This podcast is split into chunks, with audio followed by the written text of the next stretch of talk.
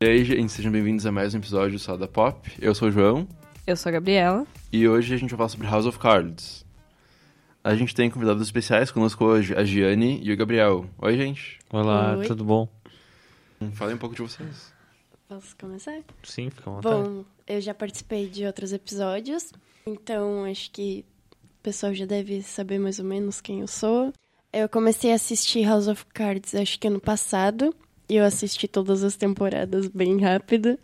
Bom, eu então, né, eu comecei a assistir House of Cards, acho que em 2013, que foi a primeira temporada quando saiu. E foi um momento assim que eu tava no meu segundo ano de mestrado, que eu tava procurando uma alguma coisa para pesquisar, já que a minha orientadora achou que era muito complicado o que eu queria, que era o filme A Origem do Christopher Nolan, que realmente é bastante complicado. Né? Então, uh, House of Cards surgiu assim num momento que eu tava em casa distraído procurando alguma coisa para não estudar, entendeu? Tipo, sentar na frente da TV, dar uma espairecida para tentar refrescar a cabeça e seguir uh, na, na procura de um objeto de pesquisa. Então, no momento ali do, do primeiro episódio, eu já vou dar uns spoilerzinhos assim, né? no, no primeiro episódio da primeira temporada, na primeira cena que tá o Kevin Spacey ali, o Frank Underwood, uh, naquela festa ali da, da vitória do presidente Garrett e tal, uh, que ele começa a apresentar todos os habitantes daquele mundo ali, eu já fiquei encantado, né? Tipo, o que que é que essa pessoa tá falando diretamente comigo, que tô aqui no meu, no meu mundo totalmente separado deles, né? O meu estudo sobre House of Cards, ele foi das duas primeiras temporadas. É uma coisa sobre mim que eu falo muito, vocês têm que me interromper, tá? Por é favor, bom. senão eu vou sair falando aqui e vocês não falam mais. É interessante também que tu pegou a época, então, que eles já tinham. a- Netflix já tinha encomendado as duas temporadas logo de primeira. Então já tinha ah, uma linearidade, né, pronta ali. Como Love, no caso. É, como Love. Ah, então não foi uma coisa assim, ah, a gente foi- viu a reação do público e daí a gente mudou. Então foi uma coisa bem, tipo, ah, como se fosse um filme, ou como se fosse ah, parte 1 e parte 2. É, o que me chamou mais atenção naquele momento, até eu, eu cito isso na, na minha dissertação de mestrado, mas eu não aprofundo muito porque eu escolhi outro caminho, é a opção da Netflix de botar temporadas inteiras. Foi a primeira série que ela pôs temporadas inteiras, assim, então ela deu liberdade ao espectador de assistir uma vez por semana ou assistir todos num dia só. Então, eu acho que o Netflix, eh, com, com essa questão de botar temporadas inteiras, que agora tem várias séries que eles fazem isso, né? Mas House of Cards foi a primeira naquele momento. Ele quebrou com, com o engessamento da grade da TV, né? Tipo, tu não tem que esperar mais nada. Tu vai lá, gostou da série, tu olha até o final. Tipo, o que causa também um certo problema, né? Porque tu acaba órfão muito cedo daquela série, entendeu? E também muitos detalhes acabam passando despercebidos, né? Eu percebo muito isso comigo, que eu, ve, eu vi Kimmy Schmidt e outras comédias, e outras, uns dramas também. Tudo numa tacada só. Ou, tipo, Jane the Virgin, que eu vi duas temporadas inteiras numa vez só. E as partes principais eu tinha pego, mas o resto eu deixei passar despercebido, porque era muita coisa que eu tava vendo. Sim, acaba, acaba tu tendo assim um efeito meio livro, né? Tu tá lendo um livro que tu gosta, tu tá podre de sono lá, querendo dormir, mas tu vai ter um capítulo a mais, né? Então é o mesmo efeito que causa na série. Ali, nesse capítulo a mais que tu vai ver cansado, tu vai perder alguma coisa, obviamente, né? Por mais atento que tu seja, né? É, é isso, é para isso que veio o serviço de streaming logo quando veio a bombar, era a diferença que ele tinha da TV, né? Pra, tipo, gente, venham pra cá, é isso que a gente difere da TV, é pra isso que vocês têm que vir olhar as séries aqui, é pra isso que vocês não têm que olhá-las na TV. Porque aqui no Brasil a gente fala muito em Netflix, etc. No exterior ainda o pessoal ainda olha muito a TV ah, fechada e olha muito nos canais também. E isso é, é bem interessante. Eu acho que a, a Netflix faz. Ela até tá voltando algumas séries pra esse formato de ah, toda semana a gente larga um episódio. Tipo, até The Good Place, que a gente falou, ela tinha essa parceria com a NBC, que era The Good Place. É, é que a NBC Universal é o estúdio que produz The Good Place, É. daí a Netflix distribui mundialmente. A, é, a Netflix distribui. Então, uh, The Good Place tava saindo toda semana. Isso. Então, toda semana eu tinha que esperar pra assistir The- o episódio novo de The Good Place. E isso tava, tipo, ah, me matando porque eu precisava assistir. E daí foi estranho, porque eu tinha assistido a primeira temporada numa tacada só. E daí a segunda eu fui assistir episódio por episódio. Parecia que não fazia mais sentido. Ah, se tu pegar outro fator que influencia muito é o, o tamanho de cada episódio de The Good Place, né? São 20 minutos ali, mais ou menos ali. Isso é muito pouco por uma série. Se tu vai pensar, por exemplo, 20 minutos é um episódio dos Simpsons, né? É, essa questão de, de esperar a série se completar pra tu assistir, né? Eu fiz com, com Game of Thrones, sabe? Eu achava extremamente horrível que os caras me pegavam uns livros que eram do tamanho de uma bíblia, duas, três bíblias cada livro, né? E me fizessem temporadas de 10 episódios, cara.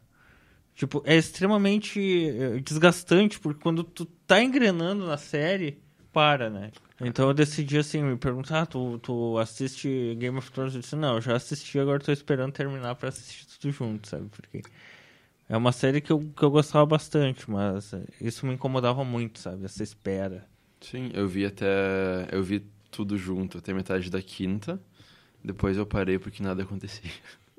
Não é que nada acontecia, mas nada grande acontecia. Daí, assim que eu parei, deu um ano e começou a sexta e tudo começou a explodir. Sim, eu, eu não vi as, as mais recentes, mas pra mim ali quando morreu o, o Stark ali, tipo, meio que murchou a série. Eu não sei se, se teve alguma coisa mais interessante depois ali, mas aquele personagem pra mim era muito importante, assim, porque a ação tava meio que vinculada a toda a família dele e tal, né? Eu assisti todas, mas eu assisti. Primeiro eu tinha assistido só a primeira temporada, há uns anos atrás. Aí ano passado eu reassisti até a sexta. Aí esse ano eu fui assistir a sétima. E aí, justamente em relação a isso que tu disse de enrolar, ah, parece que eles enrolaram tanto que na sétima eles tentaram recuperar todo o tempo que eles perderam enrolando, sabe? Isso que muita gente reclamou também. É que Game of Thrones é TV prestígio, né? Prestige Television, como chamam. É, Que tem essa fama de ser arrastada, tipo Legion do FX também. Ou Mad Men, ou The Walking Dead. Não é tão lenta, mas se encaixa. Acho que House of Cards também e várias coisas. Geralmente, programas desses canais premium acabam sendo mais desse jeitinho. É, É, toda uma e categoria. Também tem a questão do último, acho que é o último livro. Não tá É. Sim, não finalizado ainda. então. Ai, mas nunca vai ficar finalizado. É, o cara vai morrer. se ele não vai tá morrer. finalizado. Ah, Enfim, voltando pra House of Cards. Ah, a questão de, de, de fechamento né, da- das séries ali, a questão de ficar arrastada. Em relação a House of Cards, eu acho que poderia ter terminado muito bem a terceira temporada. Porque no momento que ele se tornou presidente dos Estados Unidos, ele, ele cumpriu a premissa do primeiro episódio, entendeu? Então, depois disso, pra mim ficaram bastante arrastadas as, as temporadas de ele se manter no poder, entendeu? Porque, ah, obviamente, isso, isso é uma coisa que é amplamente divulgado, né? O House of Cards é baseado em um livro que depois virou uma série da, da BBC, da Uma britânica. minissérie, é. E depois se tornou ah, a série americana ali do Netflix. No primeiro, no, no primeiro momento ali, o, o- o livro, não sei se vocês conhecem a história, ele é do, do Michael Dobbs, que ele era um assessor ou um ministro do governo da Margaret Thatcher. E o que aconteceu foi que, ah, depois do primeiro mandato da Margaret Thatcher, ela ficou extremamente estúpida com a equipe dela. Então ela, ela semeou o, as sementes para ser derrubada daquele posto que ela ocupava ali pelos, pelos próprio, pelo próprio time dela, vamos dizer assim, né? E esse, esse cara, o Michael Dobbs, ele pegou essa história, né, mudou alguns personagens e criou House of Cards. Então, quando foi levado para os Estados Unidos, teve que ter toda uma adequação, né? Tipo, o personagem original do, do livro lá é o Francis uh, Unkhart, uma coisa assim, é um, é um nome muito estranho, assim. Eu tenho o livro, tentei ler, mas como o nome dos personagens muda tanto, é tão estranho, assim, que tu não reconhece, sabe? Então eu não consegui concluir a leitura ainda. Tentei também olhar a série britânica, também não consegui, porque é, é, é muito estranho, assim, tu não enxerga o Frank Underwood naquele personagem que é o Frank Unkhart, uma coisa assim. Eu não tenho bem certeza do nome, mas é... Eles usam o mesmo nome do livro? Na sim, série Sim, britânica. na série britânica, sim. Porque na série britânica eles não tiveram que, pri- principalmente, alterar o sistema de governo, que é diferente, né? É- eu acho que, o, que a Inglaterra é um reino parlamentarista, né, e tal.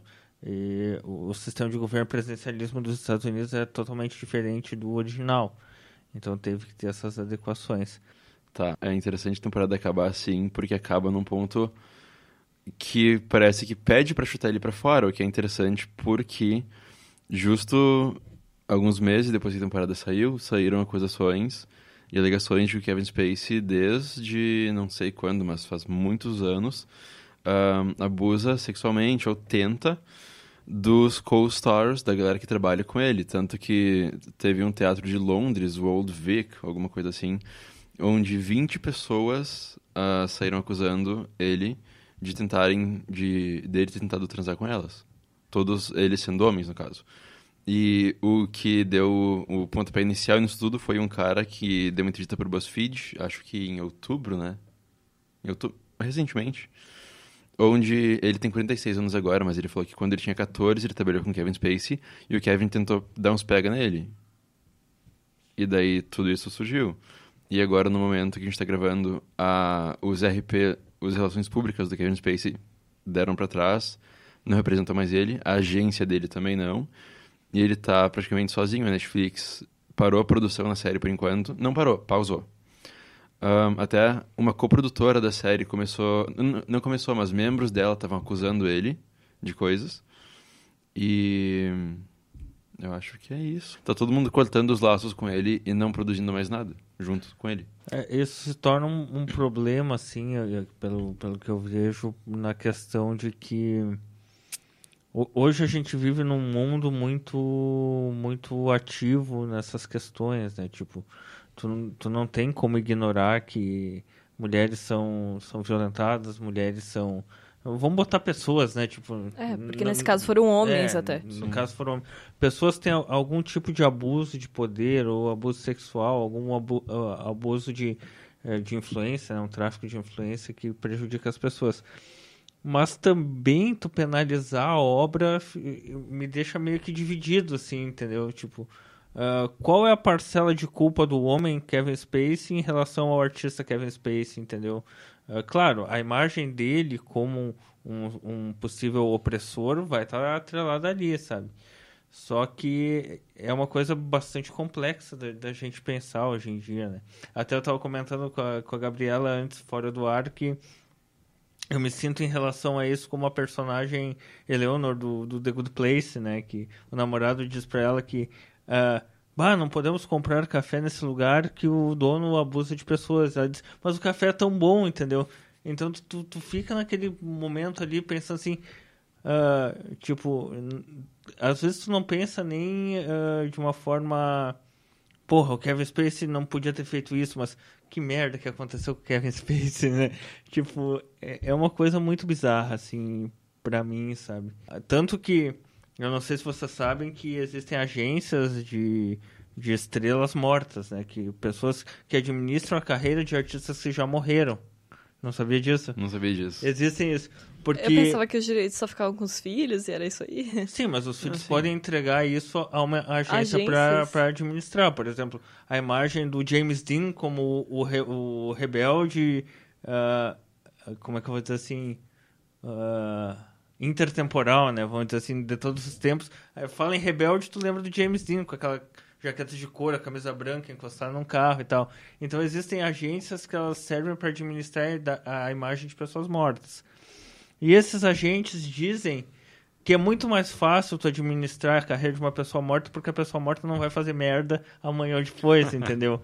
Perder o valor, eh, parar de associar sua imagem com aquele conceito legal, né, que que que teriam eh, em vida ali. Por exemplo, imagina o que seriam das campanhas de jeans sem o James Dean, né? Tipo, o cara lá, no- principalmente nos anos 80, né? Jeans era rebeldia, era, era alma jovem e tal coisa. E o cara morreu lá, eu acho que em 60 e poucos, né? Tipo, mas a imagem dele continua como um ícone da rebeldia. Então, A, a gente pode ver até a própria história recente, mais fácil da gente lembrar do Michael Jackson, né? O Michael Jackson é um cara que ganhava milhões, mas gastava o dobro dos milhões que ele ganhava. Então, quando ele morreu, tipo, deu uma... Né? Deus o livre falar isso, né? Mas, coitado do cara. Mas deu uma tranquilidade para os seus produtores, suas famílias, sua família, então, que conseguiram coordenar mais o patrimônio dele. Eu falei tudo isso e eu não me lembro como é que eu, o que, que eu quis Onde dizer. tu chegou? o que eu quis dizer. Isso acontece muito comigo em aula. Eu começo a viajar de um lado. sobre o De separar a arte é. do artista. Sim. A, a pessoa do trabalho dela. Sim, e daí agora a gente tem a questão da, da Netflix ter cortado o contrato dele, ter parado a produção de House of Cards. E daí tu pensa assim, é, tipo, House of Cards era o que ele tava fazendo agora, né? Mas será que vão tirar toda, toda a obra dele, toda a obra que ele tiver da Netflix? É, o, o- outro ponto que eu, que eu queria falar também é, é a questão de que ah, ali no momento que, que saiu essa notícia do Kevin Spacey, apareceu um, um trecho do Family Guy em que ele disse, ah, o Family Guy previu, né, que era o Stewie num shopping correndo, né, e dizendo ah, alguma coisa diz, estou fugindo do porão do Kevin Spacey, sabe? Tipo, uma coisa assim. Sim, vai ter muita coisa assim. E daí, o que que a gente, tipo, claro, isso é uma questão, o que eu vou fazer agora é tipo uma piada, né, porque a, a questão de todos os oráculos da antiguidade, Nostradamus, Mãe de Ná, tipo, tudo isso. Hoje nós temos os roteiristas de série, né? Que é uma coisa que, se vocês assistiram Supernatural, não sei se é uma série que estava na, na lista de vocês, ah, tem um personagem que ele é o... Isso é uma coisa bastante interessante para tu também analisar num- numa dissertação de mestrado. Eu acho sensacional isso. É, um dos personagens, ele é para ser o profeta, tá? Então, o que que esse profeta fez? Ele escreveu uma série de livros que o nome era Supernatural, que contava a história de dois irmãos, o Dean e o Sam. Então, era exatamente a mesma história que acontecia com os dois irmãos ali, sabe? E daí, eh, depois a série virou, a, a série de livros virou série televisiva e tal, e eles ficaram bem famosos, tanto que quando eles chegavam em algum lugar, eles diziam que eles eram o Sam e o Dean, daí o cara olhava pra ele assim, tipo da série Supernatural, né? Então, er- eram umas piadas muito boas, assim, que jogavam um pouco com essa questão da metaficção que eu, que eu gosto bastante. Ah, então, a, a gente depois do final da, da série lá, tu descobre que aquele personagem, na verdade, era Deus naquele ambiente ali. Então, ele sabia tudo. Ele era onipotente, onisciente e onipresente, né? Então, tinha as, as três as três características. Então, se a gente pensar agora, a gente não pode descartar nenhuma possibilidade que alguma série te diga, porque vai que aquele cara ali que está escrevendo é um profeta do apocalipse, né? Que, se tu pensar, não seria não teria lugar melhor para um profeta do apocalipse eh, prever um fim do mundo absurdo do que numa série televisiva, né? E até porque geralmente a galera que trabalha nessa indústria acaba sabendo de uma coisa ou de outra, mas não fala nada porque Sim. são rumores, mas tu pode pegar isso e jogar na, no teu trabalho, geralmente Sim. quando comédia, né? Sim, É, tu- tu- e pode- isso da profecia, assim, eu acho que aconteceu até com os Simpsons, né? sim, é, os Ah, Simpsons com as também pre- eleições do o Trump. né? E outras coisas também já previram, né? Sim. Acho bem interessante. Mas, voltando sobre o caso do Kevin Spacey, ah, é interessante ver como ele caiu rápido por ele ser acusado por homens. É verdade. Porque foi muito engraçado, porque aquele outro cara que estava sendo acusado por várias mulheres, e várias mulheres bem poderosas, tipo Angelina Jolie, ah, quem mais? Ahn, a Lupita Nyong'o, muita, muita atriz que foi acusada por aquele produtor de Hollywood. E O- ele tá lá super de boaça. É, Tá isso ligado? tu pode ver um reflexo de uma sociedade machista que é os Estados Unidos, né? Tipo, E, Exatamente. tipo, ahn, pensando agora, nenhum dos homens... Pelo que eu entendi, pelo que eu tô lendo, que é pouco, mas... Nenhum dos homens que acusaram foram, tipo... Não sei, é que com as mulheres, sempre que elas acusam, é tipo, tá, mas será que é verdade o que ela tá falando? É. E ninguém questionou eles, sabe? Ninguém é questionou. tipo, é isso e pronto. Enquanto com elas é tipo, tá, mas é isso? Não, mas é, é mesmo? É, sabe? No dia a Sempre. Netflix parou a produção, no dia a Netflix já falou assim, ó, ó gente, quem foi abusado também já fala, já vai a público, já denuncia e que a gente vai apoiar vocês. Exatamente. Gente, o E- que que é isso? Tipo, nunca isso acontece com a gente, entendeu? Quando é uma mulher que denuncia, sempre é tipo tentam defender primeiro o cara que é denunciado. Será que não é É. que não é por causa de, sei lá, se é algum casal, por exemplo, será que não é por causa de uma traição que ela tá falando isso agora? Será que não é por outro motivo? Será que estão inventando? Será que tu não quis? Aham. É. É, enfim. É, é só um, um comentário. É como, como ele caiu tão rápido, como a carreira dele foi destruída tão rápido por serem homens ah, falando dele. Mas, é, House of Cards, tipo, foi uma coisa que eu ia querer destacar. Foi uma das primeiras séries políticas também a entrar nesse. ahn, primeiro no patamar. serviço de, de streamings, né? E depois que deu sequência a muitas séries, tipo How to Get Away with Murder, depois Scandal. Nossa, Scandal. Designated Survivor também. Isso também. Essa eu não assisti ainda, mas tá na minha lista. Mas o Scandal não surgiu antes? É, mas enfim. pode- é, É. Sim, mas dá pra entender. É, É. algo, é algo tipo Sex and the City, sabe? Tinha Uhum. séries do tipo antes, mas foi um turning point. Foi algo que... Um divisor de águas. Isso. Que surgiram muito Foi mais o depois. primeiro divisor de águas antes da política brasileira. Tem que deixar claro isso ali. E o que fez fazer sucesso no Brasil foi a política brasileira. Sim, tanto que eu via umas piadas. ah, piada não, mas tipo, era pôster de House of Cards com a galera brasileira ali no meio, porque, né, esse país é uma piada. Ainda né? que foi em 2013, Tem né? certeza foi... que é britânica? Sim. Ainda que foi em 2013, que foi quando que explodiu aqui no Brasil, né? A polarização da política e os escândalos da corrupção. Então, assim, ó, a propaganda, a Netflix deve ter, eh, eh, sei lá, investido muito dinheiro na propaganda. Enfim, a gente ri pra não chorar. É. Gente, vocês já pensaram que se em vez da situação política tá tão ruim, tudo isso é uma estratégia de marketing da Netflix? Ah, seria, seria bem maravilhoso. É, Não dá pra duvidar nada. Seria muito interessante, É, né? estratégia Teriam demais. livros sobre isso no futuro. Bom, então a gente tá com uma conversa muito legal, mas a gente vai ter que parar por aqui pra encerrar. Então agora vamos falar das nossas recomendações ou coisas favoritas da semana. Ahn, eu vou começar. Eu voltei a assistir Flash recentemente, tá na quarta temporada. Vai ao ar no Brasil pelo canal da Warner. E eu tô muito surpreso porque a temporada anterior de Flash foi muito dark, muito pra baixo. E ela tava reciclando tudo de ruim que Flash já fez. E agora ela tá muito agradável. Ela voltou a ser ah, como a primeira temporada, que era bem leve, bem light, bem divertida. E tá com personagens novos no elenco, então isso tá muito agradável. Então, Flash na Warner. Minha recomendação pra essa semana vai ser Gilmore Girls, porque é uma série muito bem feita, com personagens extremamente envolventes, uma história que eu me vejo muito nela.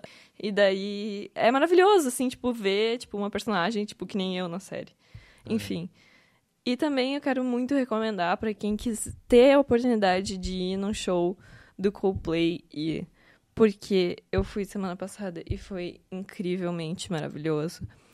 É um show de luz, é um show de fogos, é um show de confete, é um show de música, é um show de tudo que tu pode imaginar. É simplesmente uma experiência de vida. É uma coisa de outro mundo. Eu ainda não tenho palavras pra descrever o que que foi aquele show. Só vão. Vocês não vão se arrepender. Então, a minha recomendação da semana é musical.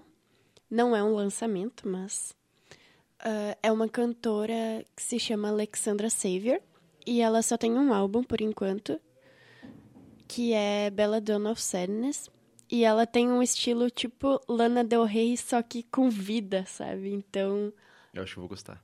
é, é, bem, é um som bem legal, assim. Tem aquele lado mais sombrio, só que tem um lado animado ao mesmo tempo. Recomendo, se vocês quiserem Qual é o conhecer. nome mesmo?